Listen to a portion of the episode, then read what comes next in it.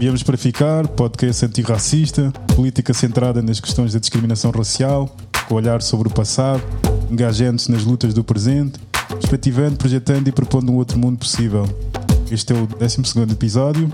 Eu sou o Joseph. Eu sou o Pimenio. E connosco temos Goya, um rapper e um ativista. Olá pessoal, sou o Goya. Prazer em estar aqui. Muito obrigado pelo vosso convite. Ora, essa, é um gosto ter-te aqui. Quem é o Goya? O que é que, o que, é que tens a dizer que se deva saber sobre ti?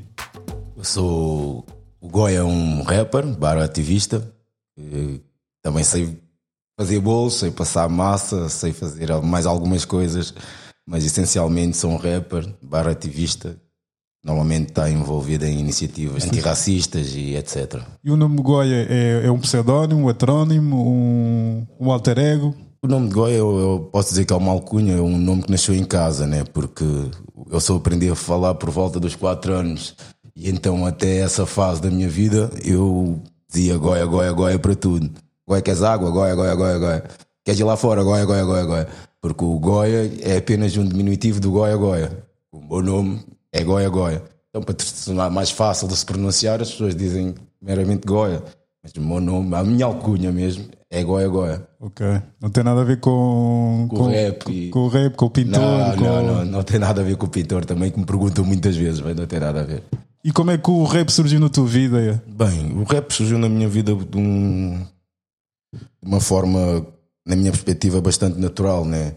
Porque, digamos que eu tive sempre alguma dificuldade de comunicação, por assim dizer, e o, e o rap veio, veio melhorar muito essa, essa minha lacuna.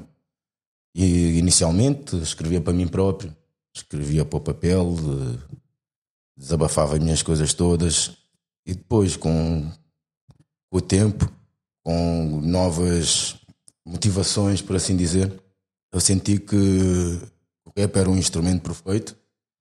Eu conseguia chegar às pessoas, eu conseguia me pronunciar e, acima de tudo, digamos que, que eu, enquanto homem preto, sempre senti desde, desde criança, desde a idade, que a nossa voz não tem muita projeção, né? Então logo eu encontrei no rap a melhor maneira de chegar aos outros e, e, de certa forma os outros também chegarem a mim. Então logo a minha relação com o rap foi uma coisa que foi casamento de imediato, não, não curtimos nem namorámos, casámos logo. yeah. Falaste aí, quando tiveste algumas motivações, que motivações é que estás a falar? Uh, principalmente motivações políticas, percebes? Motivações sociais. Como é que eu ia dizer que infelizmente as coisas ainda continuam assim, é que a opinião de, de digamos, de, das pessoas separadas, das pessoas segregadas, das minorias, infelizmente ainda continuam a ser as vozes menos ouvidas. Então eu, na, na altura, fez bastante sentido que eu tinha uma, uma opinião, uma, algo a dizer sobre aquilo que estava a passar. E eu queria fazer parte desse processo. Mais do que ficar calado e ver as coisas acontecerem e eu e reagir apenas, eu encontrei no rap uma forma de ser proativo, percebes? E então isso foram logo as motivações que começaram a delinear muito o caminho que eu ia seguindo pelo rap, né? Sempre achei muito importante não, não deixar de diluir o, uma questão muito importante. O, quando o rap passa a ser mais importante do que aquilo que tu defendes no rap, acho que não estás no melhor caminho. Eu acho que mais importante do que o rap que eu faço é as coisas que eu quero defender com o meu rap. Porque eu acho que no dia em que deixar de diluir as motivações e, e, as coisas que me levam a fazer aquilo que eu faço, não faz sentido nenhum eu fazer aquilo que eu faço. É, acho que é nessas alturas que nós começamos a ir apenas onde o dinheiro nos leva, acho que é nessas alturas que nós vamos apenas onde o ego nos leva. Não deixa de ser uma motivação também, é legítimo, mas não é a minha motivação. Logo, sempre tive o máximo cuidado para, para não me deixar diluir por aí. E, e porque o rap com, com, com, com essas motivações e não outro género musical, como o fado, a ópera? Ao flamenco. É legítimo, é justo, podia ser qualquer género musical. Mas eu com o rap, eh, como é que eu ia explicar? Na altura, até porque é uma, é uma questão identitária, né? Porque na altura, quando eu comecei a, a gostar de fazer o rap e etc., uh, estavam manos como Cholage, o Dida Sox, os manos do BFH, os, os Nigaposa, nos TW e etc. E a única música, digamos, que, que fosse diretamente direcionada à malta jovem, sejam cabo-verdianos, guineenses, angolanos, brasileiros, que, que tinham a ver com, com a lusofonia, sem ser o funaná, kizombo, kuduro ou alguma coisa do género, era o rap crioulo. Não havia nenhum outro género musical que se direcionasse aos jovens da forma como o rap crioulo fazia. Até porque eram os próprios intervenientes desse movimento eram jovens como eu. Ou jovens, ou homens que foram jovens que passaram pela mesma coisa do que eu. Então, rapidamente, eu, eu agarrei-me logo aquilo. Principalmente quando apareceu o Dida Sox, o Chulage, porque até hoje, eh, até hoje, agora divagando assim um bocadinho, até hoje, eu ouço pessoal são cavrozianos, muitos deles, se calhar, nem sabem falar português, mas ainda continuam a aconselhar-me. Ah, mas eu acho que devias cantar em português. Cante em crioulo. Cante um bocadinho em português, estás em Portugal e não sei que isso, se na altura já não me fazia muito sentido, hoje muito menos. Então na altura eu disse: não, se chegares aqui estão-me a mostrar que é possível, nós somos nós mesmos, fazermos aquilo que nós gostamos, sem deixarmos de ser. É como se, se nós tivéssemos que negar a nossa identidade, abraçar outra para sermos aceitos. Então, e quando eu, eu percebi a força que esses manos estavam a transmitir, é possível. Por que não? Soa bem, não estamos a fazer mal a ninguém, as pessoas partimos sempre do princípio que as pessoas vão nos entender. Logo porque a música é a linguagem universal. Às vezes eu posso estar a ouvir a música de um, de um gajo que é do Vietnã e não estou a perceber nada, mas eu sinto o gajo. Foi por aí. E logo o rap foi a escolha mais óbvia no momento para eu fazer aquilo. Até porque eu não tenho a musicalidade, tenho uma Whitney Houston. Ou, ou tenho um Matias Damasio, ou coisas assim do género. Eu disse, uau isto aqui, se calhar, dentro daquilo que é minhas possibilidades, vou conseguir, se calhar, fazer alguma coisa aqui. Vamos tentar, vamos ver como é que dá. Graças a Deus fui, fui bem aceito pelas pessoas, o feedback foi bom. Cá estamos até hoje. Eu queria só voltar um, bocado atrás na, na conversa.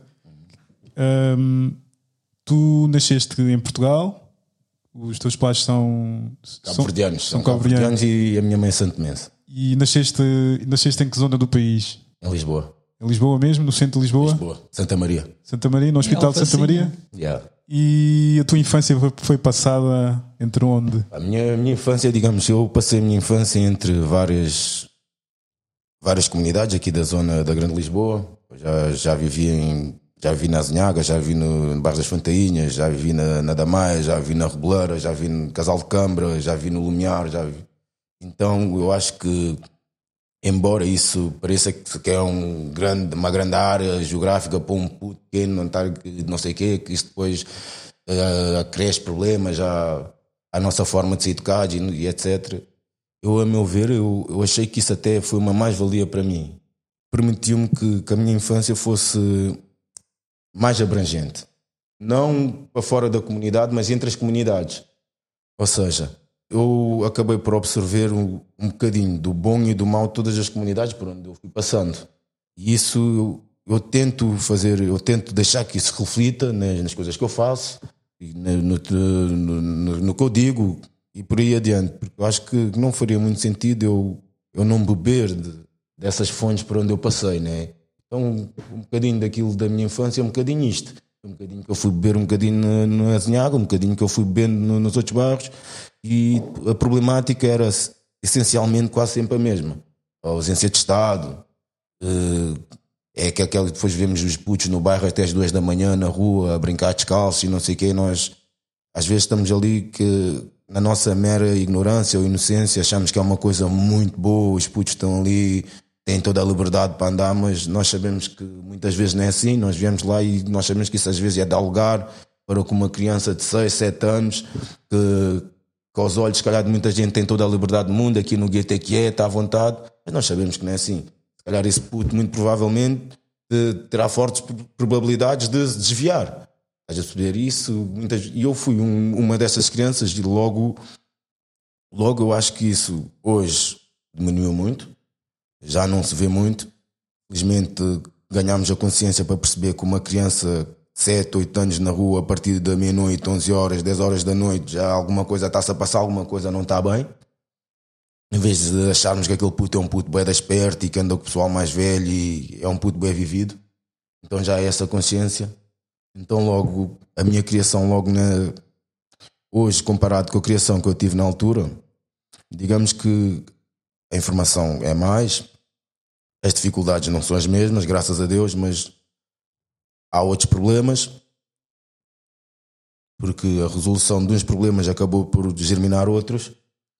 E pronto, e agora digamos que eu estou aqui agora no limbo a tentar fazer todos os possíveis para ver se, se tudo aquilo que eu deixei na minha infância, que eu ainda me lembro perfeitamente que, que havia ainda nas comunidades da minha infância, são coisas que diminuem. Se, se acabar, ainda melhor. Mas digamos que eu tenho estado-me a me preparar de, de, alguma forma para continuar a lutar, ainda que não veja as mudanças enquanto vivo, né? Muitas vezes a malta que luta acha que a mudança vai se efetuar enquanto ainda são vivos e se não vão viver a mudança estão se cagando.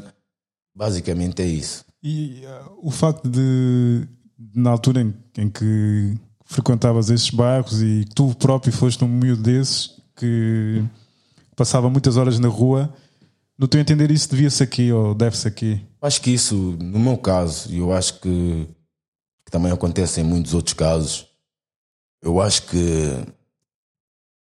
logo a moldura, o exemplo, por mais que, que a gente tenha uma boa, educação, uma boa educação em casa, eu tive uma excelente educação, mas que tenhamos bons exemplos, boas molduras, não chega só isso.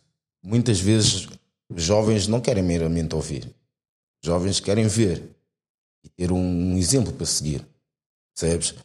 E eu acho que tenho estado a a tentar quebrar o ciclo nesse sentido, em que, em que um jovem de 10, 8 anos na rua, no meio dos gajos mais velhos, embora seja um puto inteligente, temos que quebrar o ciclo e tentar fazer, orientar esses jovens de forma em que, em vez de serem vivos a segurar uma sacola de droga, em vez de serem vivos a serem olheiros da polícia, vamos tentar fazer que esses jovens sejam vivos a ajudar futuramente uma comunidade melhor, e que em vez de serem bandidos, se calhar sejam doutores, mesmo que não sejam doutores, mas que sejam homens dignos, com consciência de vida daquilo que está certo e daquilo que está errado.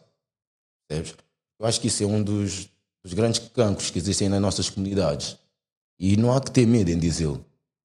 Eu não posso achar um puto que segura o saco da droga do, do outro gajo mais velho é mais vivo do que aquele puto que vai à escola todos os dias. Porque senão estamos a inverter os valores. Ou não devo chegar com como, com mais entusiasmo num chaval que, embora não desmereça, não posso chegar com mais entusiasmo num chaval que esteja no crime, com menos entusiasmo que um puto vai à escola todos os dias. Não sei se estou-me a fazer entender. E isso é uma coisa muito cultural nas nossas comunidades. É muito cultural. Porque muitas vezes parece que aqueles putos que estudam, aqueles putos que estão no teatro, que estão no futebol, parece que tudo aquilo que tem a ver com a realidade deles é com os pais deles, nós não queremos saber. E estamos sempre preparados para abraçar os putos, que são, digo, os putos problemáticos do bairro. E isso não é mau. Vamos, vamos saber abraçá-los. Não vamos abraçá-los sentindo-nos o ego inflamado, porque esse puto é uma imagem daquilo que eu fui enquanto pequeno. E vou carregá-lo ao pé de mim como se fosse uma mascote minha. Como se fosse uma mascote do nosso grupo. Faz sentido. Porque senão estamos a ser contraditórios e estamos a ir contra tudo aquilo que nós combatemos. Tu estás aí a falar de uma questão de, das crianças, da educação das crianças. Mas usaste uma expressão que é a ausência de Estado. De que forma é que tu achas que esta ausência de Estado se concretizou? Porque, por exemplo, na questão da habitação e também de, do apoio a estas crianças. E mesmo do facto de, de se achas que, que essa ausência de Estado reflete de alguma forma o facto de das crianças, dos jovens estarem na rua aquelas horas, aquele tempo. Também há que ressalvar que isto não é uma, não é uma situação, não é é uma circunstância específica dos, dos putos que não estudam. No bairro, isso é, é uma coisa qual cultural. Tu vais encontras putos, se calhar vão para a escola amanhã às 8 da, da manhã e ainda estão na rua depois do jantar. Estás a perceber? Não é por aí. Mas vamos lá ver. A ausência de Estado tem muita influência nisso. Porquê? Não sei se vocês concordam ou não, mas eu pessoalmente eu tenho em crer que a educação é uma coisa que se dá em casa. A escola é para formar as pessoas. Pode formar na área da educação também, Mas eu acho que este papel fundamentalmente deve-se aos pais e todos os envolventes na vida pessoal de, da pessoa em questão. Então, logo, a ausência de Estado acaba por fundamentar isso porquê?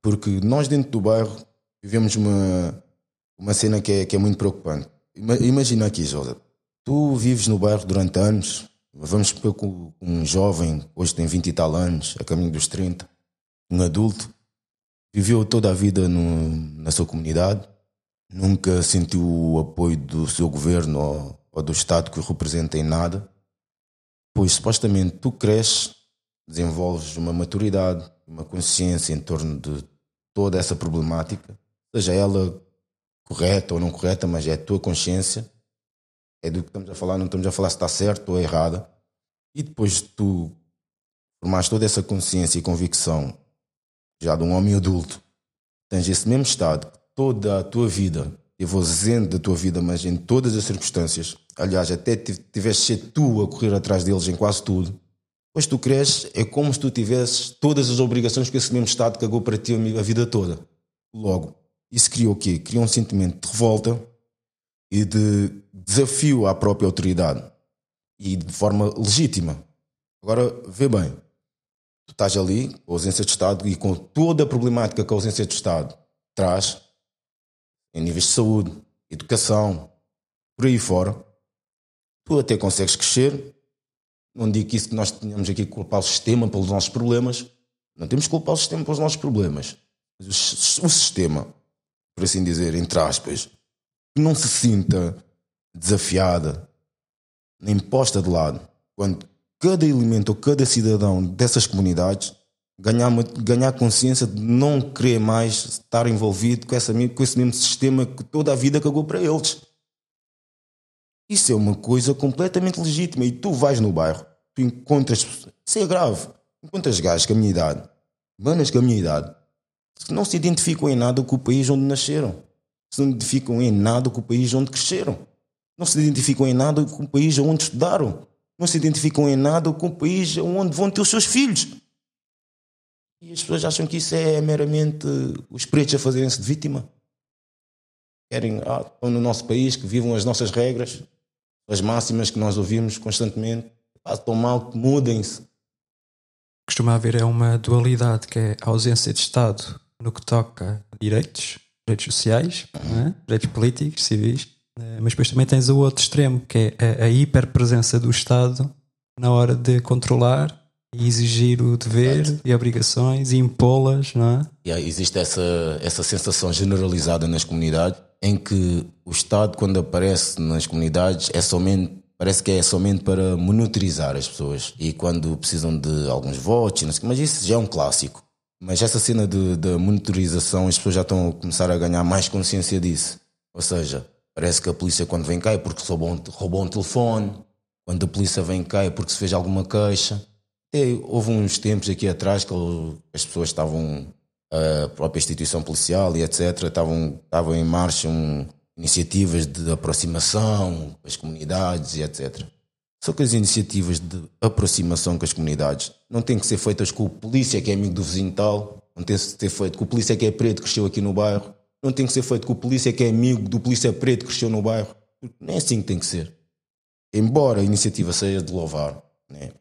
eu acho que acaba por. deixa de ser. é uma coisa muito promíscua. Por que, que eu digo que é uma coisa promíscua? É uma coisa promíscua porque aquela coisa não acontece meramente porque eu acho que aquilo está certo ou não. Parece que é, que é mais uma questão de afinidade, é uma questão de parecer bem. Porque quando é uma questão de não parecer bem, não interessa se aquele polícia viveu no bairro ou não. Não interessa se aquele polícia é preto ou não. Não interessa se aquele polícia é amigo de quem é ou não é do bairro. Isso logo cria sempre aquela mesma coisa. Os motoristas que normalmente passam no bairro são pretos. Ou são gajos que vivem no bairro. E a polícia que vai lá é exatamente a mesma coisa. É exatamente a mesma coisa. Se aqueles mesmos polícias que vão lá e que são todos amigos da comunidade, estão ali a fazer o trabalho de aproximação e não sei o quê, mas amanhã são os mesmos polícias que estão lá a bater no pessoal de quem estão a tentar se aproximar.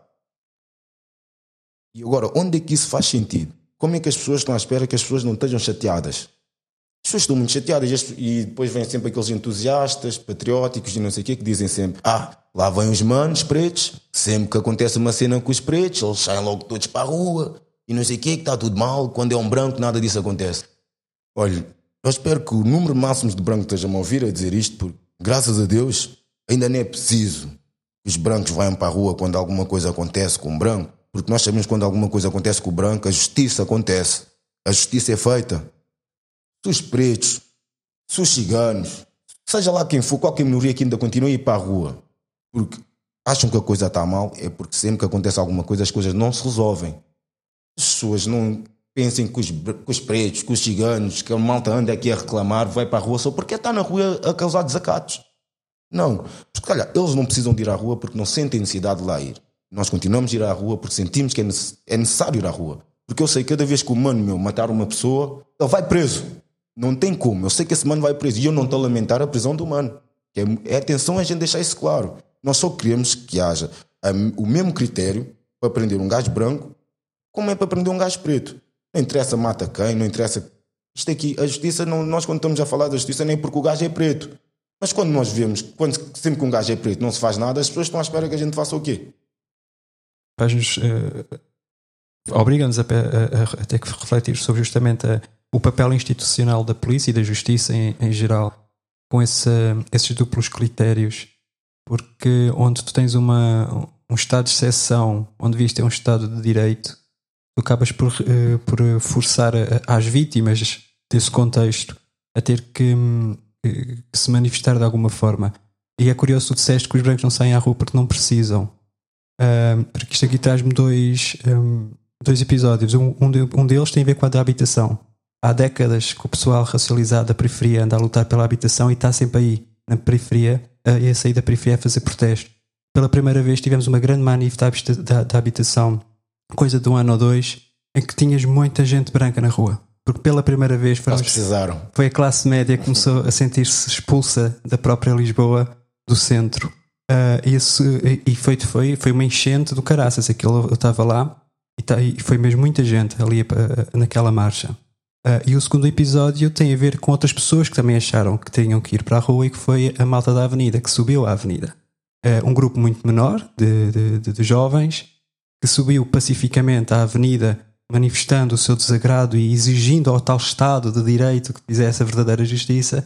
E como é que foi recebido? O próprio Estado enviou a sua instituição polícia uh, e o tratamento foi completamente diferente. Não é? Um, pronto, e quando estavas a falar, eu lembrei-me assim desses, desses dois, dois episódios que acho que são paradigmáticos. Estes dois últimos que estás a falar é sobre em reação à, à violência policial no bairro da Jamaica, sim. no Seixal. Sim, sim. Olha, que, que país é este que, que tu nasceste? Como é que o vês? Como é que como é que como é que o descreves? Como é que o caracterizas? Olha, eu, muito sinceramente fizeste-me aqui agora uma pergunta que normalmente me emociona porque eu nasci cá, mano. Eu não tenho como pensar mal do país onde eu nasci. Mas também não posso ser falso comigo mesmo e dizer que esse país é bom para as pessoas que são como eu. Eu sei que não é. E tu, como é que tu és? Como é que te identificas? Como é que tal te identificas? É triste, porque nós andamos a vida toda a ouvir que nós não somos de cá, mas eu me vejo como português. Estás a perceber, mano? Ah, como? Eu nasci cá, minha vida toda foi cá. Não tem como eu, não, eu dizer que não tenho afinidade com esta terra. Mas também, da mesma forma, não tenho como dizer que eu não tenho uma afinidade com a minha identidade. Porque a minha identidade não resume meramente a Portugal. Certo. E, e a própria nação portuguesa devia ser a primeira a saber disso. Nós somos uma nação multicultural, como se diz sempre. Mas nós não nos estamos a comportar como tal. E eu, por ser português e por ser um gajo que gosta do meu país, tenho que tenho que me anular de dizer essas coisas porque senão eu não sou português. Nós vivemos num, num país onde que ser português é uma questão de sangue. Quando é que eu vou ser português? Parece que nós estamos aqui a, a mendigar a nacionalidade. Não estamos a mendigar. Nós estamos aqui só para que as pessoas sejam coerentes com aquilo que nós defendemos. Nós, enquanto nação, defendemos valores muito profundos e muito bonitos, nobres de se ver. Mas na prática, nós estamos a deixar isso tudo muito a desejar. Isso é verdade, ainda agora estava a discutir com a minha mãe em casa, que, que as leis mudaram, que eu ando a dormir e não sei o quê, não sei o que mais. Mas as leis mudaram, ok. Então vamos expor uma coisa. A lei estava mal para uns quantos milhares de, de imigrantes e filhos de imigrantes, não tiveram direito à nacionalidade, à documentação e etc. Mas a lei mudou. Então se a lei mudou, pergunto eu, se a lei mudou, então não era de esperar, o mais acertado não era fazer que a condição de todas as pessoas que foram afetadas por essa lei que estava errada também fosse alterada. Então essa lei, tá a lei se alterou, porquê? Chegou-se à conclusão que ela está mal. Já não serve os interesses do nosso país, ok. Então ela está mal e vamos deixar como estão todas as pessoas que sofreram com essa mesma lei? Então o que é que mudou? Não mudou nada. Porque as pessoas que hoje vão usufruir com essa mudança são pessoas que ainda não nasceram e não têm consciência do que é que está a passar. Presente fica esquecido. O presente fica esquecido. É como se nós não tivéssemos mais que falar sobre isso. É pá, isso já está resolvido, calem-se lá. Vocês são chatos do caralho. Não está certo. A lei mudaram, mas a lei não mudou para mim. A realidade para mim e para muitos outros milhares aqui no país continua exatamente a mesma. Eu, há um mês atrás, apresentei o meu passaporte a um senhor agente de uma esquadra da Brandoa. Ele jogou-me aquilo com, com o maior descarno na minha cara. Dizer, pá, eu quero um documento português. Um documento português, eu tratei isto aqui em solo nacional. Eu sou português, você pode constatar e no passado. Ele nem se deu o trabalho de ler. Eu não quero isto. Isto é um, não é um documento português, eu não quero ler isto. Mas isto acontece com muita, muita regularidade. Isto, isto é, é um clássico já em Portugal. Pois parece que, que as pessoas que estão desse lado, com uma perspectiva minimamente parecida à minha, parece que nós estamos a atacar o, as instituições do, do, da, do nosso país, que, que nós somos pessoas contra a polícia. Eu nunca fui contra a polícia. É preciso deixar isso claro. Eu sou contra a polícia que não faz aquilo que é suposto a polícia fazer. Porque eu não tenho como ser a favor da polícia quando 10 estão a ser cúmplices de um que está a fazer mal e os 10 acharem que não tem nada a ver só porque não são eles que estão a fazer mal, é o outro. Isso vai tudo contra aquilo que é ser polícia. E as pessoas, ah, como há o sistema de pilatismo, o sistema de pilatismo rege em tudo, quase que é esquadra e instituições policiais aqui no nosso país. Há um colega ali que faz merda, ah, não vamos, não vamos julgar a instituição policial toda por causa do, do erro daquele colega. Mas amanhã há um polícia que é que sobe não sei que, quantos graus, toda a polícia tem que ser vista como um órgão de exemplo porque aquele gajo foi graduado. Então, mas nós temos aqui um caso muito recente, até muito pouco tempo, um senhor agente que discordou de quase todos os outros agentes aqui de Portugal e nós vimos o que é que aconteceu com o senhor. Em pleno século XXI, num Estado que se diz democrático e de direito. Não, não podia ter um polícia graduado ali a dizer aquilo que realmente pensa, só porque aquilo diverge daquilo que a maioria dos outros polícias disseram. E tudo isso publicamente. E ainda nós temos coragem de dizer que a nossa polícia é uma boa polícia. Há sempre alguém que fica incomodado com alguma coisa que alguém diz e em vez de vir falar sobre aquilo que tem que ser falado, não remetem-se minimamente a limpar a imagem da polícia. Mais preocupados com a imagem do que com o resultado. Mas isso ações. até hoje acontece. Eu tive agora aqui há pouco tempo na boba. Graças a Deus, eu espero que ainda continue a ter tempo para me sentar assim com os jovens. Eu sentei-me com jovens ali na boba, jovens putos, 14, 15 anos, a me dizerem que foram às quadras, levaram no focinho da polícia. Mas isso é uma coisa que acontece com toda a naturalidade. Levam no focinho, estão mandados para casa. Ah, mas porquê que levaste no focinho? Olha, fizeram uma queixa de nós que supostamente nós estávamos a roubar uns chocolates, não sei o quê, ali antes de ir para a praia. A polícia parou-nos todos na estação. Mas isso é um beabá. Tu queres revistar um jovem que é menor? Para já, só isso já, já está mal, porque tens de chamar o encarregado de educação dele, que ele é menor. Como se isso não bastasse, revistas esses putos no meio da rua. Se tens alguma coisa, tens. Não tens, não tens. E esticas, vais para as quadras e levas no focinho. Tanto que alguns deles não ficou, não ficou contente com aquilo que se passou. Foi estrebuchar, levaram para as quadras, levou no focinho. Depois, o que é que acontece? Chegas a casa, tens medo de dizer aos teus pais que, que aquilo não pode acontecer porque os pais não gostam e com, e com naturalidade, que os filhos já andam metidos em encrencas, ficam com medo de levar umas pingas, seja aquilo fica ali em águas de bacalhau. Mas não devia, porque a própria polícia tem, a própria polícia tem que ser a primeira a ter noção que aquilo não se faz.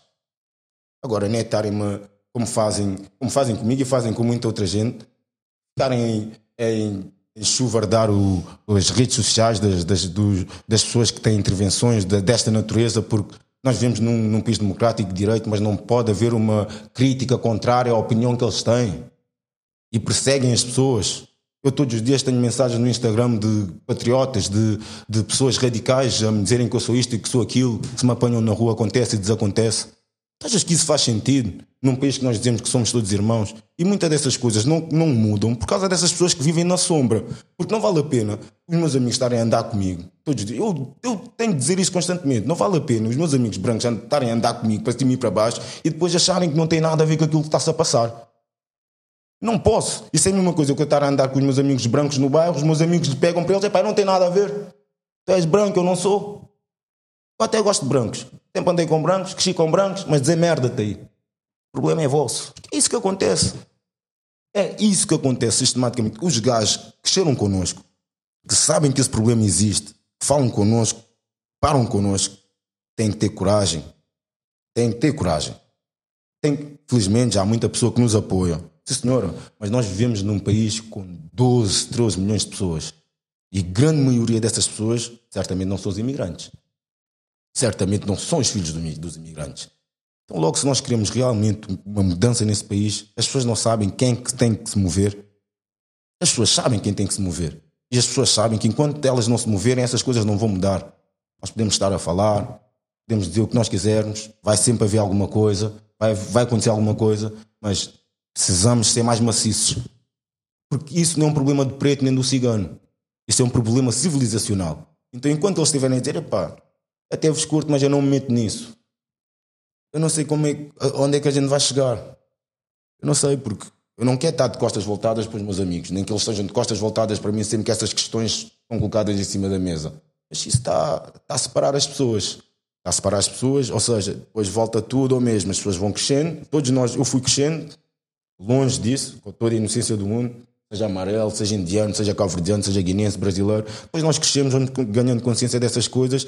É quase é quase uma coisa inevitável acabarmos por nos por separar. Eu, pá, eu, não, eu, me sinto mal com as coisas que vocês defendem, eu, o outro sente-se mal também que está ao pé de vocês, e depois há ali uma, uma segregação e há uma consciência silenciada. Porque tanto nós que, estamos, que somos pretos e tantos nossos amigos são brancos, temos consciência do que está a passar. Mas mais importante do que isso, nós não queremos nos magoar uns aos outros. Os pretos não querem magoar os brancos, são os amigos deles e não sei o quê. Os brancos também não querem, não querem magoar os brancos, são amigos deles e, e estamos aqui, nesse limbo. Estão sempre a magoar uns aos outros. Olha, deixa acontecer. Enquanto acontecer comigo, está-se bem, dá para aguentar. Isso acontece exatamente com a malta, com a malta negra acontece a mesma, a mesma coisa. Tu entras agora nas comunidades e vais dizer: olha pessoal, bora ler uma, uma manifa em Lisboa. Só vai ver, agora a bolsa está doido, estás é maluco, vou lá fazer o quê? Não muda nada. As pessoas já, a priori já têm essa crença. Já tem essa crença, depois é uma coisa que pode ser trabalhada. Mas a priori, a maioria das pessoas na comunidade já tem essa crença. Nada vai mudar. Nós já andamos nisto a lutar há anos, anos, anos, anos. Não vai mudar nada. Eu concordo ou discordo? Eu discordo. Mas isso são coisas que têm que ser trabalhadas com o tempo e nós conseguimos perceber perfeitamente porque é que existe essa linha de raciocínio. Essa linha de raciocínio vem exatamente de total descrença daquilo que possa vir ou existir do outro lado. E é completamente compreensível é completamente compreensível, porque as pessoas têm que ter muita atenção, saber quem são, conhecer as suas histórias, serem minimamente cultas. Porque quando tu dizes assim num, num preto, opa, vai lá para a tua terra, ou aqui tens que viver as regras consoante tu as encontraste aqui, se calhar se for um preto que sabe minimamente aquilo que sei, vai-lhe dizer, opa, se calhar tu é que tinhas que cumprir regras antes de eu cumprir, porque eu só estou aqui porque vocês não cumpriram as regras no meu país. Isso é uma coisa básica. Então, mas agora estamos aqui e vocês fazem, vocês foram os maiores invasores do mundo, agora estão-nos a fazer sentir que nós estamos a vos invadir. Quando nós viemos aqui supostamente como vossos irmãos, meu filho e o filho de um branco nascem no mesmo hospital, mas não são iguais, em pleno 2021. E as pessoas querem dizer que não vivo num país racista. O meu filho e o filho de qualquer branco vai nascer hoje no mesmo hospital à mesma hora, mas não são iguais. Têm direitos completamente distintos. E as pessoas Estão à espera que isso aconteça o quê? Quando há isso. Eu hoje em dia, eu fui pai há pouco tempo, tenho colegas meus que foram pais comigo agora, recentemente, com diferença de um mês, um mês e meio. Há coisas que nós já não conseguimos falar porque eu tenho aquela coisa constantemente presente na minha cabeça. Eu sei que a culpa não é dele, mas cada vez que eu me encontro com uma eu lembro-me da, da minha condição e da condição dos meus filhos. Isso é muito violento para a cabeça de qualquer pessoa. É muito violento. E depois cada um lida com essa violência à sua forma. Há uns que lidam bem e outros nem por isso. Eu estou a tentar lidar da melhor forma possível com, essa, com esse problema todo. E, não, e às vezes nem é fácil. Às vezes nem é fácil. Tenho que ser sincero com vocês. no teu entender, como é que as pessoas brancas poderiam, poderiam se aliar e, e darem o seu contributo nessa luta? Porque, ahm, como bem disseste, isto não é um problema de. Pretos, nem de ciganos, isso é. É um problema da sociedade. E, e todas as pessoas que fazem parte da sociedade devem, se querem resolvê-lo, devem se posicionar em, em relação a isso. Sem, sem, sem Passa que achas que faltam dar, que se, deviam, que se deviam estar a dar, o que é que se, o que é que se podia fazer? Eu acho que, primeiramente, primeiramente que tudo, nós sabemos que o racismo nos países democráticos constitui um crime, ou uma infração, qualquer coisa. Então acho que o mais importante do que tudo, antes de mais, porque quando nós falamos dessas, desses problemas e dessas questões do racismo e dos problemas de documentação e educação e etc., eh, remonta sempre as leis, né?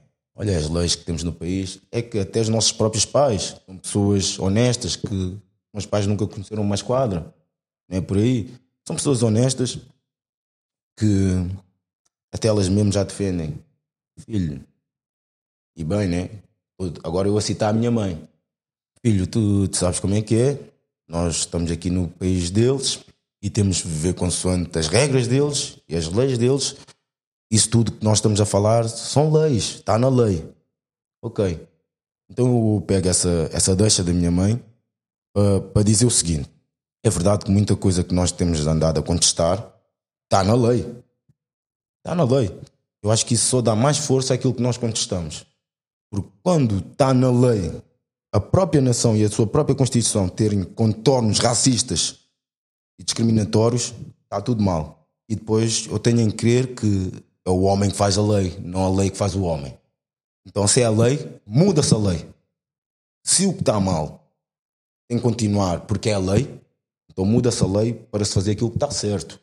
Não vamos utilizar a lei para justificar aquilo que nós continuamos a fazer de mal. Fazemos mal e dizemos: é pá, eu não tenho culpa, é a lei. Você chega num agente de autoridade, olha, pá, eu não tenho culpa, é a lei.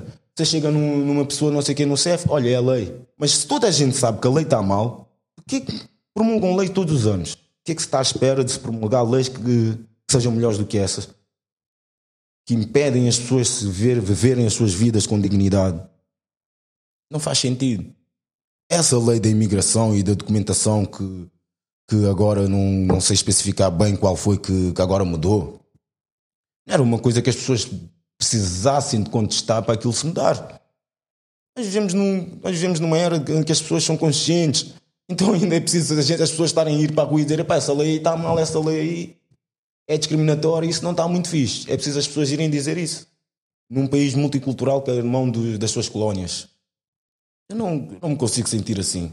Não me consigo sentir assim. Eu me sinto português, senhora. Eu me sinto irmão dos cabo-verdianos, dos angolanos, dos brasileiros, mas pela minha outra parte da minha identidade. E como pessoa.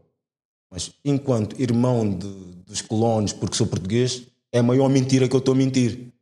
Eu estou a dizer a maior mentira do mundo. Porque qualquer português que venha dizer que se sente irmão dos brasileiros, dos angolanos, dos cabo-verdianos, dos guineenses e dos santomenses, porque eram colónia portuguesa, a pessoa ou, ou está muito equivocada ou não sabe o que está a dizer. Falaste aí da questão da, da identidade.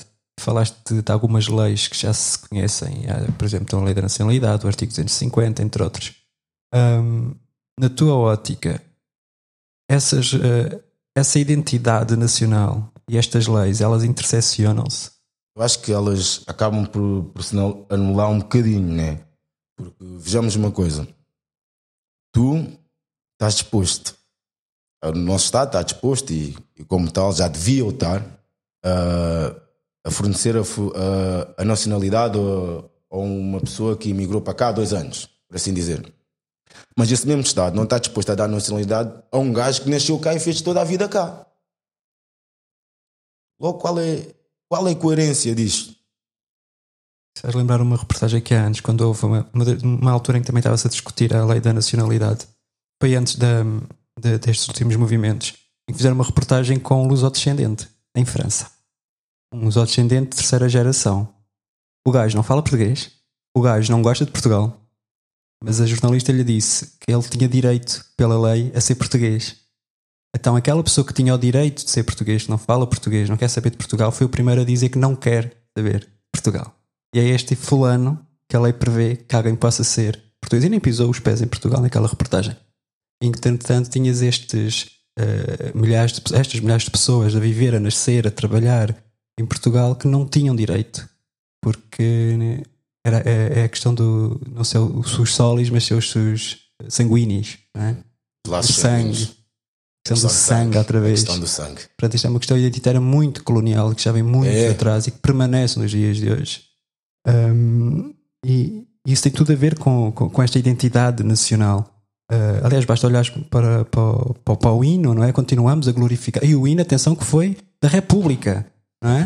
Vem, vem o hino Incri- incrível. da primeira república da- dos revolucionários que eram contra, contra a monarquia, contra o absolutismo, contra, por acaso já eram, já eram liberais na altura, era monarquia liberal, mas que supostamente eram anticoloniais, mas foram escolher como hino nacional o atual, não é? Canta, que continua a cantar a- os canhões e marchar e o nobre povo e tarari, heróis e etc. E a bandeira também, né? Também é outro símbolo importante Outro da símbolo bandeira. importante. No- Na tua, exp- na tua experiência ao longo da tua vida, falaste um um bocado sobre isso, mas queria, queria podemos se cal- se calhar estender isto a outras instituições. No teu trato, na tua vida cá, com várias instituições do Estado, desde a polícia, hum, a educação, as escolas, no caso, hum, até os tribunais, que trata que tu sentiste que tiveste deles sempre que, sempre que tiveste relação com eles e que, e que episódios ou, ou já presenciaste ou, ou que relatos é que de pessoas hum, de pessoas de pessoas de minorias hum, já ouviste sobre, sobre, sobre, sobre essa relação entre, entre essas pessoas dessas minorias com, com essas instituições. Eh, eu acho que, que, que os primeiros índices, que, que as primeiras cenas que tu apanhas em relação a, a essas problemáticas que estamos aqui a, a pôr em cima da mesa, começa precisamente nessas instituições, percebes? Porque tu já vais sentindo né, no, no teu cotidiano e etc. Mas tu, como uma pessoa, digamos, nós tentamos ser o mais livre de negativismo possível. Então tu cresces que aquela cena é pá, aquele gajo é assim, mas isso é um problema dele. Exatamente. Não é um problema do, do Estado, não é um problema de todo o país, percebes? Ok, então, então quando tu começas a chegar aos hospitais, quando começas a ir às escolas, aos tribunais, às quadras e etc. Ah, tu, cons- tu consegues. As pessoas acham que essa diferença só é palpável quando falam, mas não. Sentes até na, até na maneira de olhar as No olhar, pessoas, precisamente. percebes? Até na, na maneira como se dirigem às pessoas antes de falar. Como é que te interpelam? Estás a perceber? Então, isso são coisas que nós já, já sentimos e eu, desde miúdo, senti sempre isso muito na pele, principalmente nos tribunais, então nem se fala. Os tribunais, hospitais, então nem se fala. Nem se fala. Embora não devesse ser assim, mas nós sabemos que isso ainda acontece muito. No outro dia estive no hospital com a, com com a minha filha, que, que estava com problema de pele. Estivemos lá durante muitas horas, porque não era um problema de muita urgência, que requeria urgência. E eu reparei uma coisa: que toda a gente chegava no hospital a arranjar um barraco, era logo atendido. Eu reparei. Fosse branco, seja preto, seja cigano, seja o que for. Isso começa logo a, a determinar uma coisa. Então as pessoas começam a pensar: então, mas é preciso um gajo fazer merda que é para ser atendido? Cria-se um, um rótulo. Tu notas que tu podes fazer tanto barulho que for preciso. Tu fazes, eu se for preto, como preto, faço barulho, chamo já a polícia, resolve a tua situação. Tu, como branco, vais, fazes barulho, chama o diretor, de, opa, chama o meu, eu vou chamar o meu, o meu superior e você fala com ele. Eu reparei isso N de vezes. No outro dia, aqui no Dolce Vita, uma senhora de cor, uma preta, estava a reclamar por causa do. achava que, estava, que foi mal atendida ou estava-se a sentir enganada de alguma forma. E a senhora estava grávida. E o senhor que estava-lhe a atender achou por bem: epá, estás a mandar muitas bocas, eu nem vou discutir contigo, chamo já a polícia. E aquilo incomodou-me ao ponto de eu ter que perguntar ao senhor o que que aquela senhora fez que ele achava justificável ter que chamar a polícia para aquela senhora. Mas a senhora está aqui a reclamar. Mas não é suposto a senhora vir reclamar se achar que tem que fazer uma reclamação aqui com os senhores? Ou a forma como a senhora está a reclamar consigo, você acha que é passível, você tem que chamar a polícia. Você não, não está para admitir que esta senhora venha falar consigo aqui assim. Porque eu já vim reclamar aqui com os senhores, ou aqui ou noutros postos, já vi outras pessoas reclamar com outras pessoas, ou você está com muita pouca paciência, ou acha que essa senhora justifica você chamar a polícia e depois, como se fosse a coisa mais natural do mundo, vêm dois polícias para correr com aquela senhora com uma barrigona de grávida de dentro daquele sítio dos, dos tele, de uma operadora de telemóveis. E agora eu pergunto, onde é que isto faz sentido? Como é que as pessoas não se sentem marginalizadas? Isso quando, quando dizemos no centro comercial, dizemos hospital, podemos falar dos tribunais, os tribunais então nem se fala. Nos tribunais então nem se fala, que aquilo é o ridículo dos ridículos dos ridículos. É o ridículo dos ridículos porque eu tenho muita, muita dúvida, muita dúvida que eles fazem isso a toda a gente. Eu tenho muita dúvida. Eu continuo a bater no ceguinho. Mesmo que vá lá bater a porta, mesmo que venham ameaçar com a minha condicional. Eu continuo a desafiar as entidades que são pagas por esse efeito. Fiscalizem as cassetes dos tribunais. Não tem muito que saber.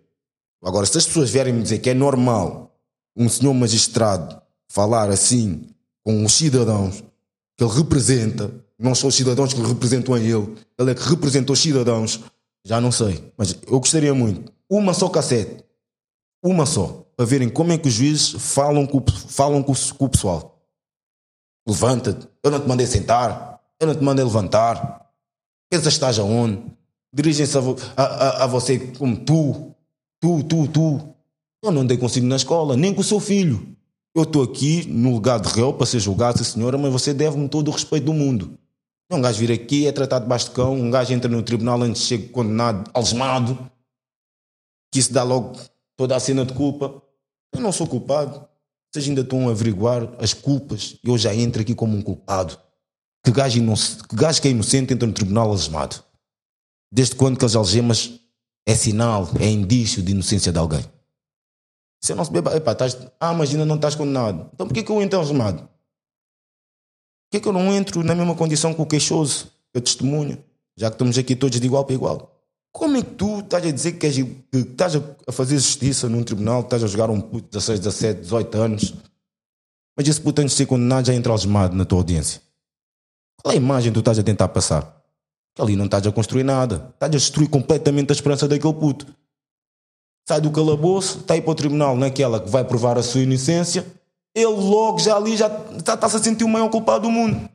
Chega no tribunal, nunca, as pessoas nunca estranharam que a maioria dos putos chega no tribunal não quer falar. As pessoas acham que é porque os putos não querem falar.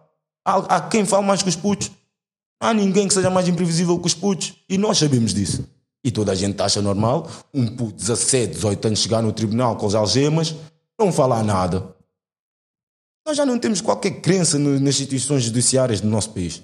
Nós já sabemos, porque, como eles dizem, quando, quando um colega nosso é, é ilibado, ou é inocentado, ou, ou leva uma, uma pena suspensa, os próprios advogados, as próprias pessoas já têm a noção, dizem: Olha, tiveste grande sorte. Então, mas é sorte cada vez que um preto não leva cana? Porquê que é sorte? Porquê que não se fez justiça porque aquele preto não levou cana? Porquê que é sorte? Porque as pessoas já têm enraizado nelas próprias, no seu subconsciente. As coisas são assim que acontecem. Um preto vai à esquadra. Quando eu saio da esquadra, eu agora há coisa de, de um ano e tal estive na esquadra por causa de um problema de multa de, de, uma, de uma moto bicicleta. Eu mal saí da esquadra. Toda a gente me perguntou, então estás bacana, não te bateram, não sei o quê. Mas isso é pergunta padrão. Qualquer gajo do bairro sai do, da esquadra, vai à esquadra, a primeira coisa que a malta então estás bem? Não te bateram? Mas porquê que eu tenho que estar mal se fui à esquadra? Eu acabei de sair de um sítio onde é suposto me defenderem. Porquê que eu tenho que sair de lá mal? As pessoas não se perguntam isso. Porquê que os manos têm que me perguntar a mim se quando eu vou à esquadra estou fodido, estou mal, não te fizeram nada? Isso não é uma pergunta normal se fazer. Eu acabei de sair de uma instituição do Estado, onde é suposto se cumprir e fazer cumprir. Porquê que eu tenho que sair de lá mal? No máximo, o único mal que me acontece é se eu fizer alguma merda eu responder por aquilo. Não estão a fazer mal nenhum, estão a fazer o trabalho deles. Mas nós já sabemos que não é assim que acontece. A minha mãe, da última vez que levou no focinho da bófia, sabe, não é porque ela gosta que a bófia me leva no focinho, mas é cultural. Olha, é bem feito, que não andaste a fazer merda. É que nós já temos aquela cultura enraizada de que, epá, se nós fizermos merda, eles têm autoridade e podem nos bater. Isso não faz sentido. Eu não tenho que ter medo da polícia. Tenho que ter medo da polícia porquê? E a polícia não tem que se sentir desafiada cada vez que houve um preto ou um cigano ou uma minoria a dizer isto nós, que eu estou aqui a dizer. Não tem que se sentir desafiado, porque isso mostra todo o caráter e a natureza da nossa polícia. Sentirem desafiadas por eu acho uma coisa que deixa triste em relação ao teu posto ou à tua instituição que representas? Eu acho que isso é, é, é claramente, claramente aqui com ênfase em claro, gente. O que nós vemos né, como racismo institucional. E repara como este. é, co- Como, normalmente fala-se em, em racismo estrutural, mas depois nunca se concretiza. O que é que se quer dizer com isso? Mas tu tens aqui já várias instituições a segregar ra- eh, racistamente as pessoas pela habitação que não existe. Segundo, pelo abandono, eh, porque as crianças ficam completamente ao abandono, não há, não há, não há um suporte social. Terceiro, tens outra instituição que é a presença, hiper presença da polícia para controle nos bairros. Uh, além disso, tens o- a instrumentalização da própria polícia por parte de outros cidadãos para controlar esta população racializada. Daí saltas para uma outra instituição, a instituição dos tribunais, onde outra, outras instituições, que são os juízes e o Ministério Público, fazem questão de fazer este tipo de diferenciação de tratamento. E, e isso depois temos, temos resultados. Nós temos resultados, por exemplo, uh, que um réu, quando é de uma pessoa branca a uma pessoa normal, ele tem completamente resultados diferentes. Uns são absolvidos, outros são Manifestamente. eh, eh, condenados. Aliás, há um, há um caso paradigmático eh, que há um grupo de jovens que foi, foi pego em flagrante em fazer, eh, pronto, em fazer o seu ato e vão, o- e vão os três para, para, para a delegacia e eventualmente são presentes ao juiz. Um branco, um negro e um cigano. Ah, imagina qual dos três foi absolvido pelo mesmo crime. Que faz é que ficaram dentro. É tão óbvio. Uh, e isto vemos a outro, o, o outro caso, que é, uh, ou melhor, não é bem tão um caso, mas é a situação co- da, da penalização. As penas, elas que estão sempre muito, muito superiores uh, quando o réu é, é, é negro ou cigano. Às vezes 10, 15 vezes superiores. E, e, e não é, e, e isto concretiza-se como? Muitas vezes porque uh, há, um, há um instrumento uh, Uh, isto aqui eu aprendi por causa que acabei por, por, por os recentes acontecimentos com o Danny Joy. Há um, há um procedimento por parte do tribunal que é de usar o cúmulo jurídico para aumentar as penas de prisão. Eu ia falar disso. Um, e estas penas de prisão chegam sempre a ultrapassar um, um- fazem sempre as continhas certas para ultrapassarem um, um- pequeno limite, que é o dos 5 anos. Visto que a partir dos 5 anos já não, já não te permitem a, a- ficares a, não tens direito à pena suspensa e portanto passas a ter pena efetiva. Pronto, há todos estes truques. Ah, e, e finalmente tu tens um outro eh, outra instituição, que é aquela ponto as pessoas acabam por ir parar, que é o estabelecimento prisional. Onde, e aqui recentemente, quando foi o lançamento do livro Estado do Racismo em Portugal, racismo antinegro e, e anticiganismo no direito e, na- eh, e nas leis, ah, tive, tive a ouvir o José Semedo, será?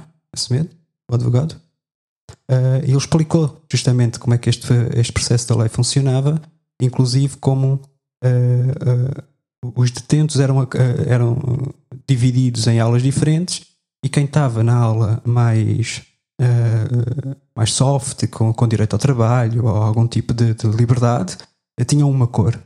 E os que estavam na- nas aulas de, de controlo médio ou elevado tinham uma outra cor.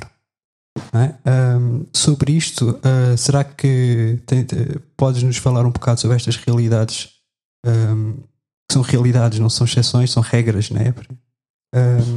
Como é que tu vês eh, estas instituições enquanto cidadão português? Olha, eu, eu agora até, infelizmente, até agora, há dois anos atrás, eu, eu tive eu tive detido numa dessas instituições, eu tive 10 anos detido.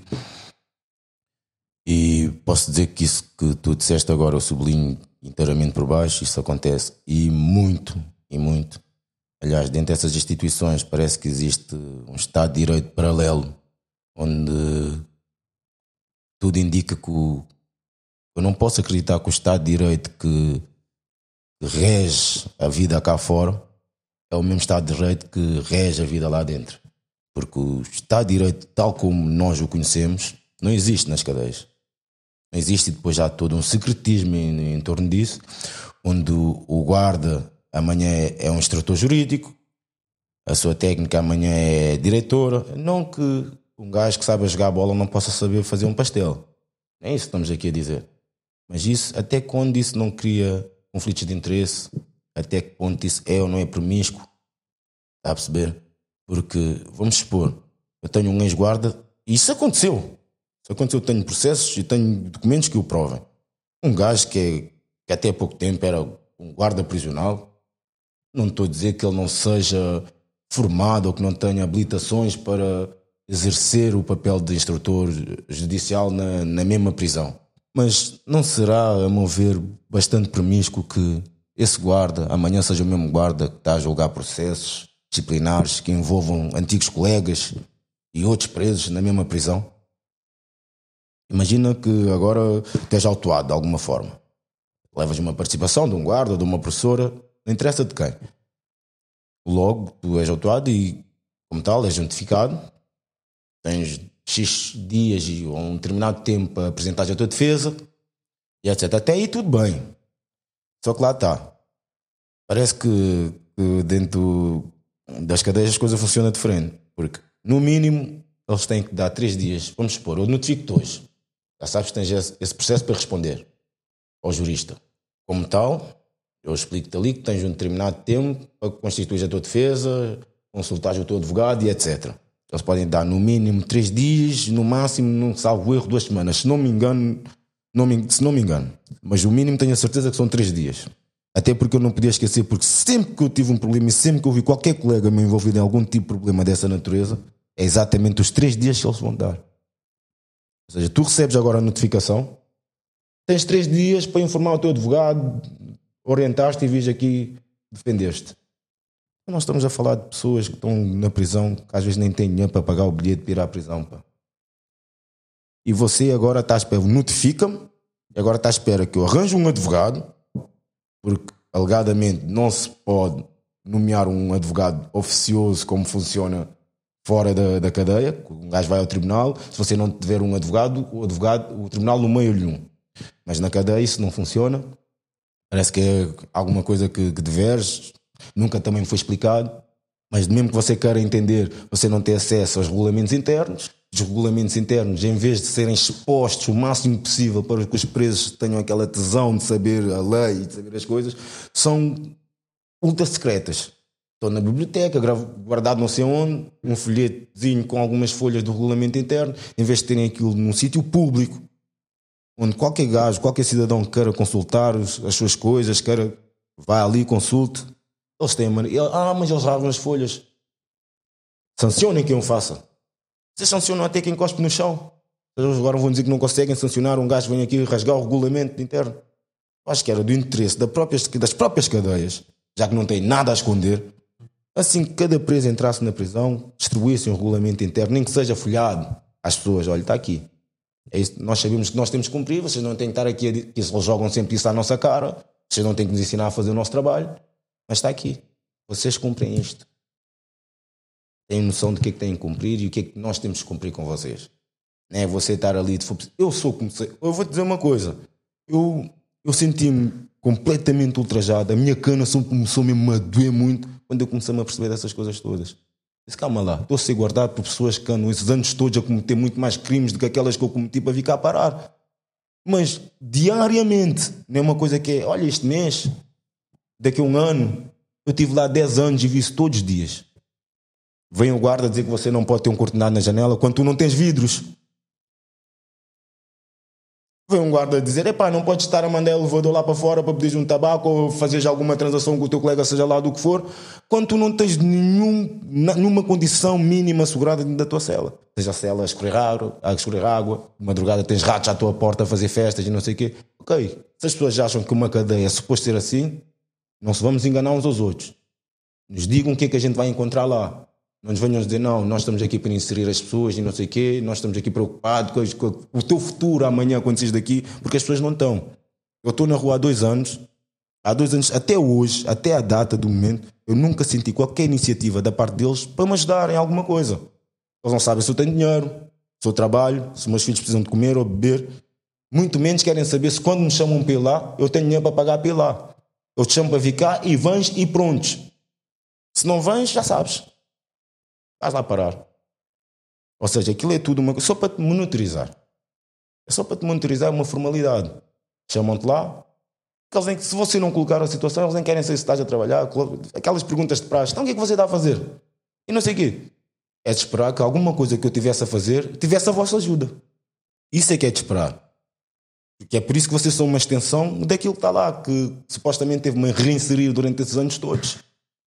Mas nas cadeias portuguesas nós não andamos a reinserir homens. Nós queremos bons presos. E isso vai contra a natura de qualquer ser humano. O ser humano não consegue ser um bom preso. Porque quando o ser humano começar a ser um bom preso, começa a ser um mau homem. Então, e depois a cadeia está cheia disso. Nem interessa se seja um mau homem, desde que sejas um modelo e um reflexo daquilo que nós dizemos que vocês são. E depois tu não te importas ser o maior escroque do mundo porque precisas de ir para a rua. São esses homens que nós estamos a formar nas cadeias. Não te importas se o teu vizinho amanhã está tá a morrer ou se o guarda está a matar o teu vizinho porque queres ir embora. Tens de ficar silenciado. Não tem nada a ver contigo. São esses tipos de mentalidades e de consciência que nós estamos a formar nas nossas cadeias. E andam lá putos com 16, 17, 18, 20, que são os homens da manhã. Mas como se calhar não são tantos, não são os filhos deles, eles não estão preocupados com essas pessoas. Nem um pouquinho. Eu conheci lá putos que não são criminosos. Putos com 18, 20 anos, 21 anos, não são criminosos. Putos cometeram um crime. Isso sem minimizar nunca aquilo que te levou lá à prisão. Mas, poxa, quando eu vejo um puto que teve o azar de cometer um crime e ao sexto crime foi apanhado a vir comer a mesma pena de um gajo que fez toda a vida no crime. Quando eu vejo para a televisão todos os dias, vejo senhores, senhores ritos, senhores companhias todos a levar penas cagadas, andaram a violar putos a vida toda. Eu vejo um puto a levar três vezes mais cana do que um gajo desses. Eu fui um desses putos, que calhar na altura não soube lidar com isso. Limitei-me a ficar revoltado. Mas eu acho que nós que passamos por essas coisas temos um dever muito maior e mais acrescido que os outros que não passaram para fazer alguma coisa. Não é porque, ah, eu já passei por isso, já sei como é que é, estou-me marimbando. Se calhar nós que já passamos por isso e sabemos como é que é, temos mais obrigação de fazer alguma coisa. Isso sem dúvida. E isso nas cadeias portuguesas é um, é um perigo.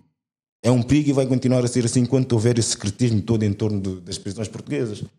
Porque nós vivemos num país onde temos um salário mínimo de 500 e tal euros, 600 e picos, Logo seria de esperar que nas nossas instituições prisionais, nessas cadeias, que aí são umas quantas ainda, esses mesmos presos tivessem estão à tutela do Estado, regessem exatamente dos, da mesma, dos mesmos direitos, usufruíam os cidadãos normais na rua, porque, segundo dizem, a única coisa que nós não temos como um cidadão normal é a liberdade. E alguma coisa que a liberdade nos confere. Mas isso é completamente normal, porque estamos presos né? Mas no que indica no tudo o resto, somos iguais a um cidadão normal. Então, logo, eu sou como um cidadão normal e a lei indica o salário mínimo de cada cidadão é X.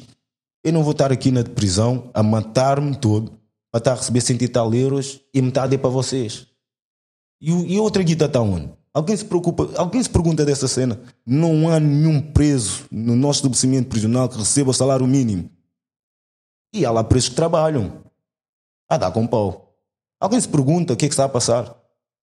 Então, se o próprio Estado que nos tem a tutela é o próprio Estado que anda a infringir a torta e a direito, tu pegas no regulamento interno, o Estado, o próprio, o próprio, a, a, a própria Direção-Geral dos Serviços Prisionais sabe que não tem condições de cumprir nem um terço daquilo. Mas são as mesmas entidades que estão a exigir a perfeição dos reclusos. Mas eu posso até ser esse recluso que tu estás à espera que eu seja, mas dá-me condições, instrumentos para o ser. Não me pões aqui no meio do botão, no meio de tudo aquilo que pode haver de mal, assimilar e etc. E tu estás à espera que eu seja o melhor gajo possível para ti. E tu ficas escandalizado caso eu não consiga. O gajo chega aqui, ah, já sabia, vinhas cá parar. Eu ouvi isso da, voz, da, da boca de um subchefe quando eu cheguei na cadeia a segunda vez. Entrei, o chefe, o chefe Azevedo olhou para mim. Foda-se. Já sabia, já sabia. Então tu não acreditas no que estás aqui a fazer? Estás aqui a fazer o quê? Tu já estás aqui sabendo que todos esses gajos que estão aqui quando saírem vão voltar, não estás aqui a fazer nada. Não estás aqui só para guardar esses gajos. Os guardas não são meramente guardas, eles sabem disso.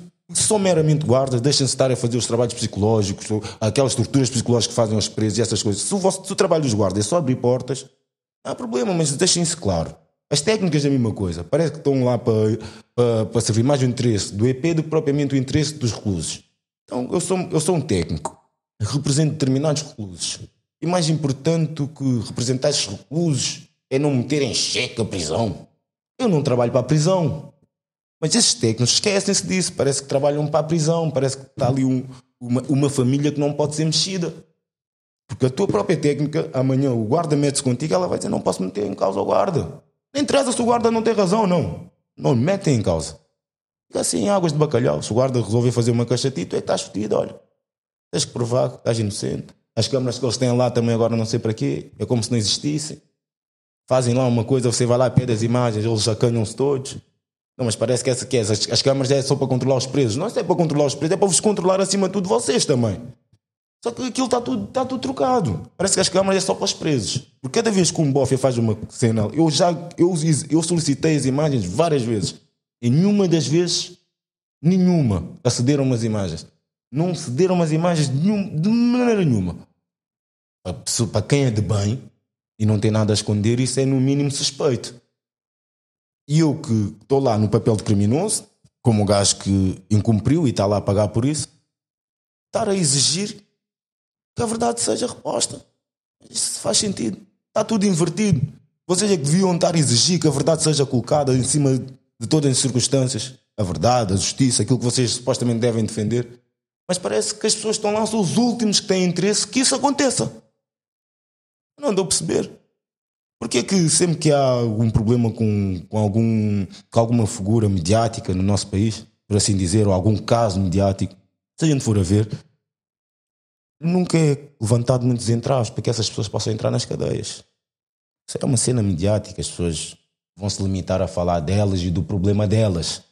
Tu não vais ver a mesma vontade, seja qual for o estabelecimento prisional, em deixar, seja que órgão de comunicação entrar lá as pessoas falarem da prisão. Não encontras. A não ser que vai em contra aquilo que eles querem que tu digas. Ah, esses gajos vendem droga aí, com a cara tapadinha, não sei o quê, eu tenho isto, vieram-me vender na cela. Ontem vieram-me vender um telefone na cela. Mas, poxa, eu tenho em crer que quem diz a verdade não esconde a cara. Muito menos quem é preso. E as pessoas não acham que isso é, é de se estranhar. E as pessoas nem estranham isso. Está lá um preso, ou um ex-preso que está a falar a sua verdade do mundo. Ah, mas eu, eu defendo a verdade e aquilo que está certo eu vou esconder a minha cara. Eu ainda estou para perguntar por que, que os polícias continuam a esconder a cara deles quando falam? Vocês são cidadãos de bem, representantes do bem, homens que fazem o bem. Então vocês, quando estão a dar a vossa opinião, movidos pelo bem que vocês representam, por que, que escondem a cara? Isso é uma questão que nós temos que colocar muito em alta. Por que, que escondem a cara? Os guardas, os polícias, os diretores, escondem a cara porquê? Eu não percebo porque é que têm medo.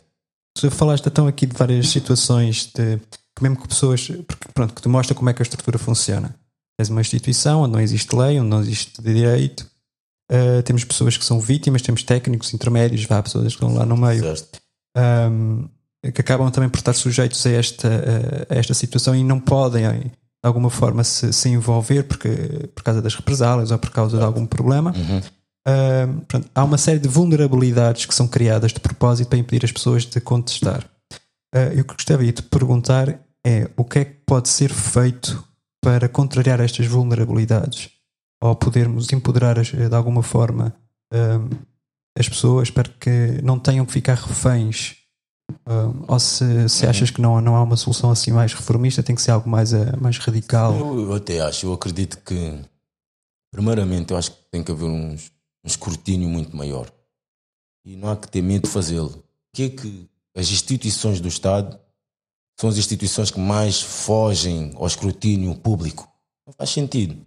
Acho que até seria do maior interesse dessas pessoas, as suas instituições sendo elas instituições do Estado, que isso fosse uma, uma forma de deixar o, o povo, as pessoas de uma consciência tranquila sobre aquilo que que supostamente se faz, seja em relação à saúde, seja em relação à prisão, seja em relação aos tribunais, seja o que for. Então as pessoas que não se evadam a esse escrutínio, porque vamos supor, nós, os escrutínios não existem nos, nas, nas prisões não existe escrutínio, nos hospitais não existe escrutínio, nos tribunais não existe escrutínio, então o escrutínio só existe quando há alguma polémica, quando há alguma polémica, alguma coisa que faz levantar muita poeira, é para bora fazer isto, vamos que é para não sermos todos culpados que estão à espera de fazer um escrutínio às prisões quando acontecer alguma coisa e possam ser todos culpados, como aconteceu com o BES. Parece que o nosso país funciona muito assim. Enquanto o vizinho não souber o que se passa aqui, está-se bem. Vamos tentar manter isto aqui entre nós. A imagem que nós passamos lá para fora é outra. Porque eu tenho quase a certeza, eu tenho a crer que as pessoas lá fora não têm ideia das coisas que se passam cá em Portugal. E as pessoas dizem, ah, mas no Brasil é pior, vai não sei onde é pior. Então, mas isso é. Tipo, isso vai legitimar o facto de nós estarmos mal, porque outros estão piores do que nós. Chapada na cara do outro é refresco. Ah, Joseph. O, o escrutínio para ser feito é necessário que haja que haja, que haja uma pressão social para isso. exato. Hum, não havendo é porque à partida a maneira como a sociedade vê as prisões, as pessoas, as pessoas presas é de que Valia. não tem nada a ver com isso, portanto não se sentem responsabilizadas por aquilo que lá se passa Certo. e, e até fazem por se desligar disso, desse, desse- dessa, dessa realidade. Mas, mas a verdade é que as prisões continuam a fazer parte da sociedade, estão dentro da sociedade, portanto, ah, são órgãos, são instituições, são espaços que pertencem à sociedade, não estão, não estão à margem dela. O que se deve esperar ou o que se deve exigir das pessoas, da sociedade, de cada um e de cada uma, é que, que apele a esse, a esse escrutínio, a essa transparência para que se saiba o que é que se passa lá dentro. Certo. Hum, mas isso é uma luta que se tem que, que se tem que conquistar. Essa é uma, uma- uma transformação em termos, de, em termos de mentalidade que temos que, que tem que ser feita. Um- São, são, são, são passos que têm que ser dados. Como e por onde é que achas que isso poderia começar por, por, por acontecer? Quando me dizes isto, estás a referir a- às prisões? Porque to- há toda uma. Há toda uma O secretismo em torno todo um disso. secretismo e há todo um preconceito relativamente da parte da sociedade em relação a. Sabes, em relação a essa pergunta, às vezes nós colocávamos isso, essa pergunta a nós mesmos, quando estávamos lá no, no pátio, as nossas conversas entre os colegas.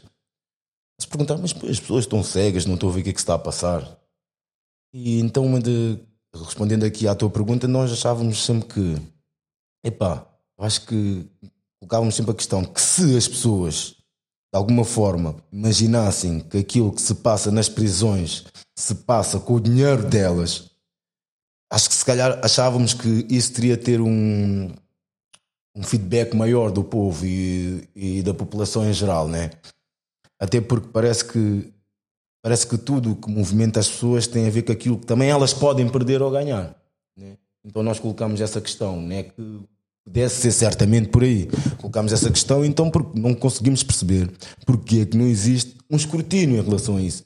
Eu acho que, agora respondendo concretamente à tua pergunta, eu acho que isto tem que começar primeiramente pela malta que lá está. Tem que começar, obviamente, pelos clubes, tem que começar pelos clubes, mas muita atenção porque nós muitas vezes acabamos por cair naquela armadilha do- dos senhores guardas que fazem 30 por uma linha para incomodar toda a gente, menos aquelas pessoas a quem estão a reivindicar alguma coisa. Querem incomodar a família do preso, querem incomodar o preso, querem incomodar toda a gente, menos, menos aqui, as pessoas a quem estão a reivindicar alguma coisa.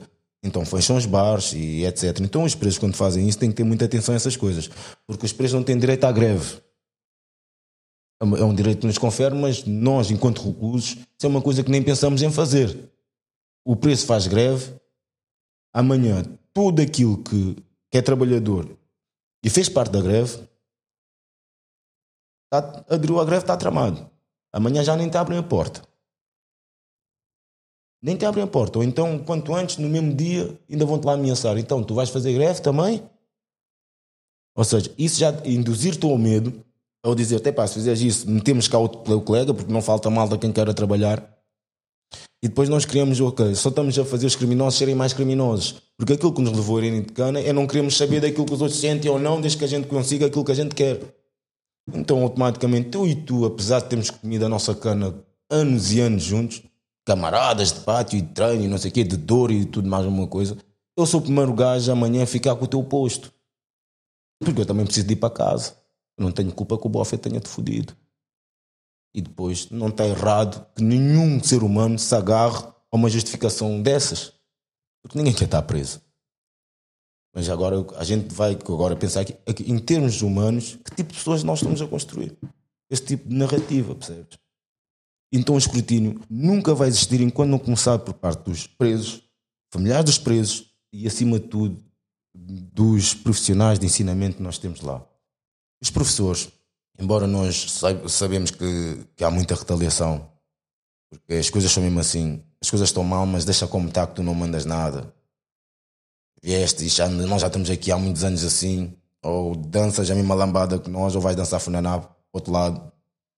É o que acontece, porque às vezes entram lá professores cheios de vontade, cheios de pico, ideias novas, cenas novas para, para implementar na cadeia e tudo. Mas essas pessoas nunca são bem vistas.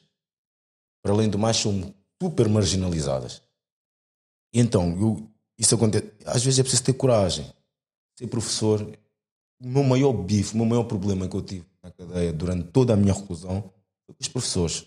Pessoas e com os técnicos. Todos os guardas não espero grande coisa. A polícia também não. Os tribunais muito menos.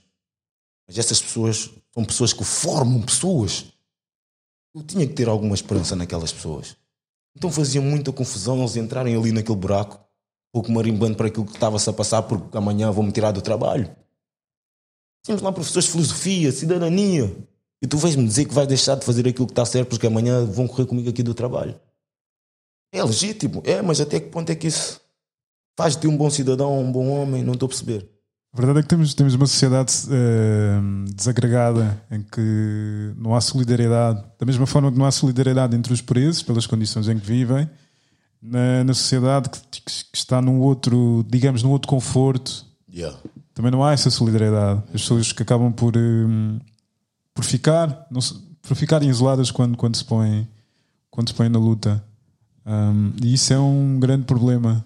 Eu acho que os professores é, é, não são um ponto mais importante, mas são um ponto determinante nessa luta de, de respeito aos escrutínios, a essas instituições. Porque acho que poucas pessoas como elas têm tanto crédito nesses lugares. E elas sabem o que estão a falar. Elas lidam com, com os presos diariamente. Têm acesso a. Têm acesso. Conhecem as pessoas. E sabem minimamente do que está a passar. E têm a responsabilidade de denunciar. E, e têm essa responsabilidade.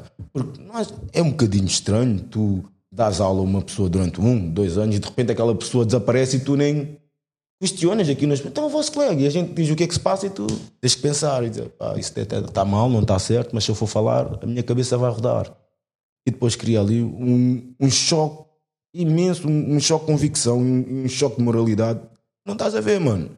Não é normal presos, alunos presos, irem discutir com os professores que aquilo que estão a fazer é imoral. Em vez de serem os professores a dizerem isso aos reclusos presos ou aos reclusos estudantes, isso não, não, não, não faz sentido.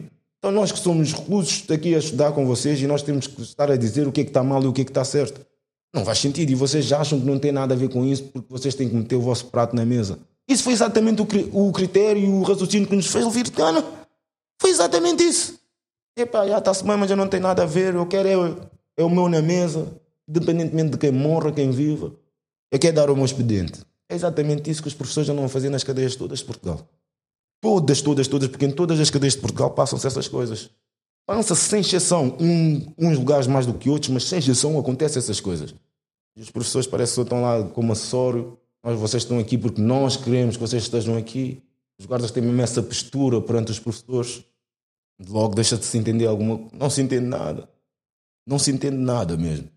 Tentas ali, tipo, só, Tipo, um gajo já vai para a escola mesmo só para não ser prejudicado. Tu já não acreditas em nada que aquelas pessoas falam contigo e aquilo nem lhes incomoda.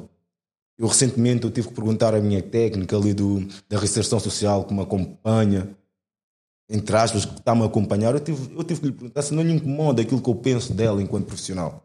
Não lhe incomoda aquilo que eu penso enquanto pessoa. Como profissional, você chega aqui fala comigo o que tem que falar, desde que cumpra a sua formalidade.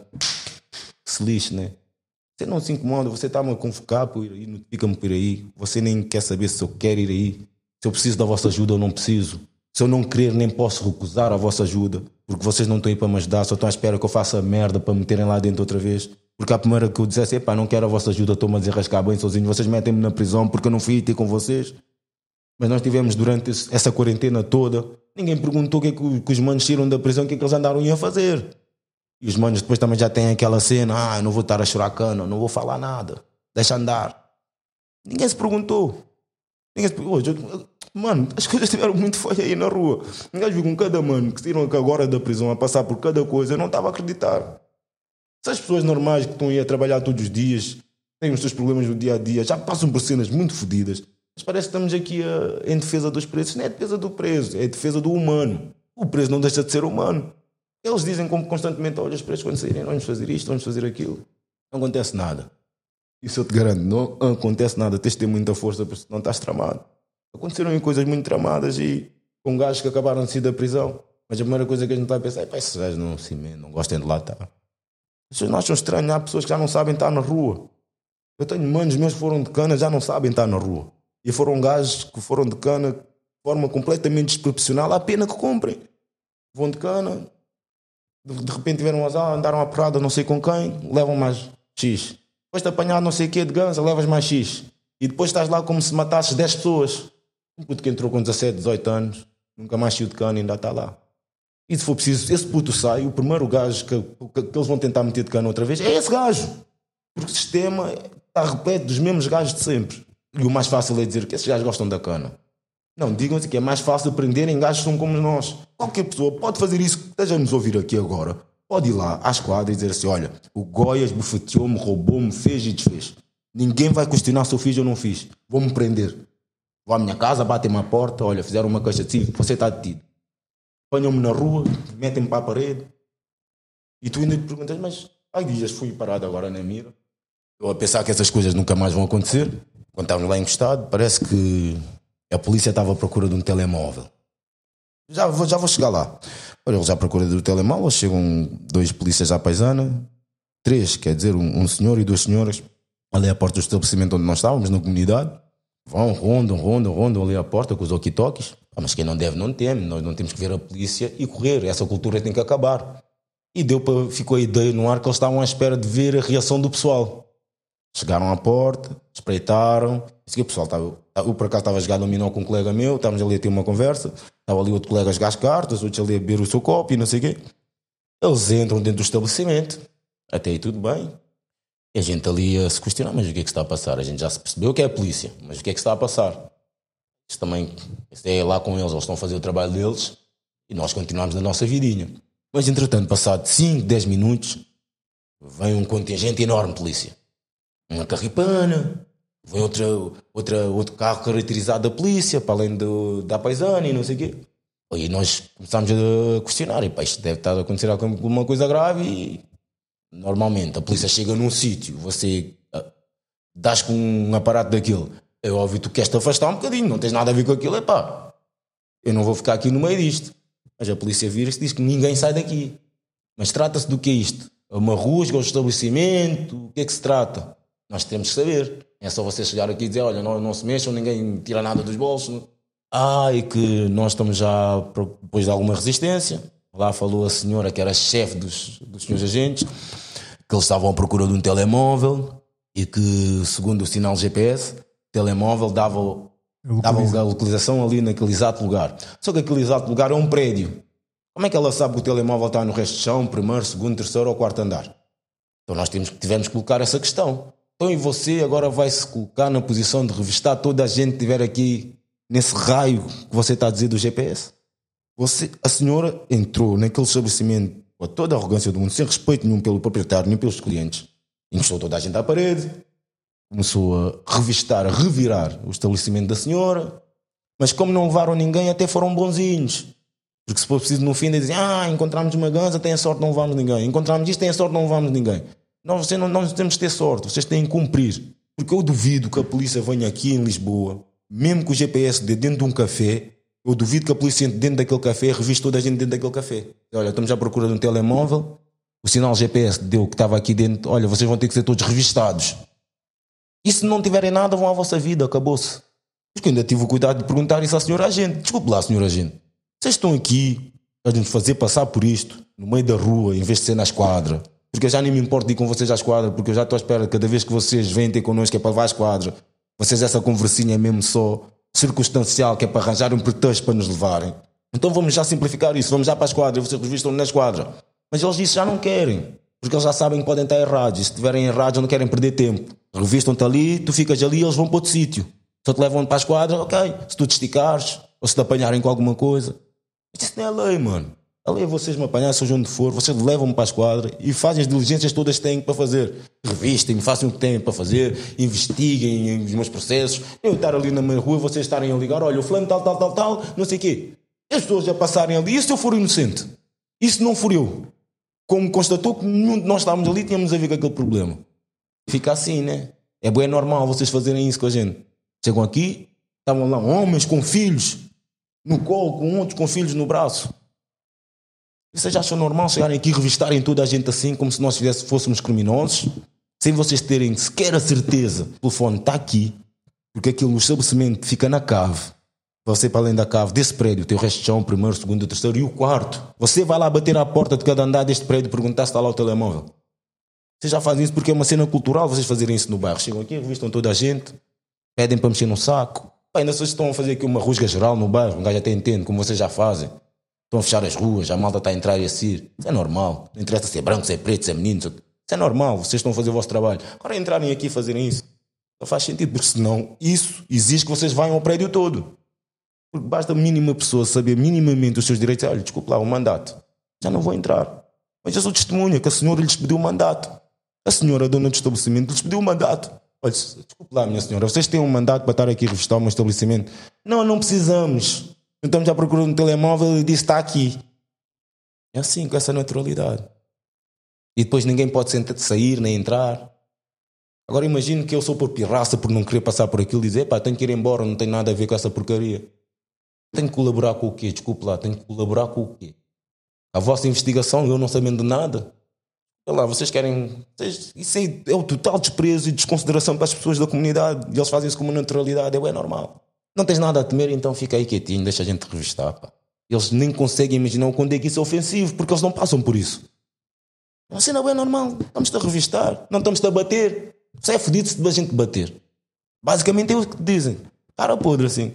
E dá-te por feliz. Não sabes com quem estás a meter. Aquelas dicas mesmo a gangster. Não sabes se estás a falar com um bandido ou com um polícia. Que sociedade é que acreditas? Que sociedade é que idealizas? Uma sociedade com ou sem prisões? Oh, tem, que, tem que haver. Essas coisas têm que haver, né? Porque, digamos assim, que a sociedade não está mal estruturada, nem está mal pensada. Entendes que não? A, a, a sociedade está mal praticada. Se a gente for a ver aquilo que idealizou as sociedades, pode não ser perfeito. Mas, epá, eu, para além da democracia, não vejo muita coisa que seja melhor do que a democracia. Neste momento, não estou a dizer que nós, enquanto seres humanos, enquanto seres viventes, daqui a uns tempos não consigamos arranjar uma solução em que a gente viva melhor em que estamos de agora na democracia. Mas democracia para quem? Essa é essa. Só que a minha luta é mesmo essa. Continuar a acreditar que essa democracia existe, apesar das pessoas não implementarem. E é assim eu acredito nessa democracia independentemente da minha cor. Porque são valores. Eu não defendo cores, eu defendo valores. Foi um momento agora. Pronto. Ficamos por aqui? Ficamos, podemos ficar e peço, espero que possa haver uma, uma próxima. Claro, claro, haverá uma próxima, sem dúvida nenhuma. Goya, rapper, ativista, um português que sabe passar massa e cozer um bolo. Falámos de rap, identidade, motivação política para criar arte. Falámos também de, de, de instituições, falámos de polícia, falámos de tribunais, falámos de estabelecimentos prisionais.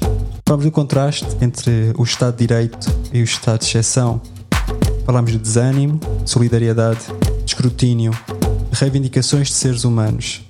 Bem, este, é, este foi o 12 episódio do Viemos para Ficar. Nós voltamos no próximo. Até lá, saudações antirracistas. Saúde e liberdade. Obrigado, obrigado. Obrigado, Goya.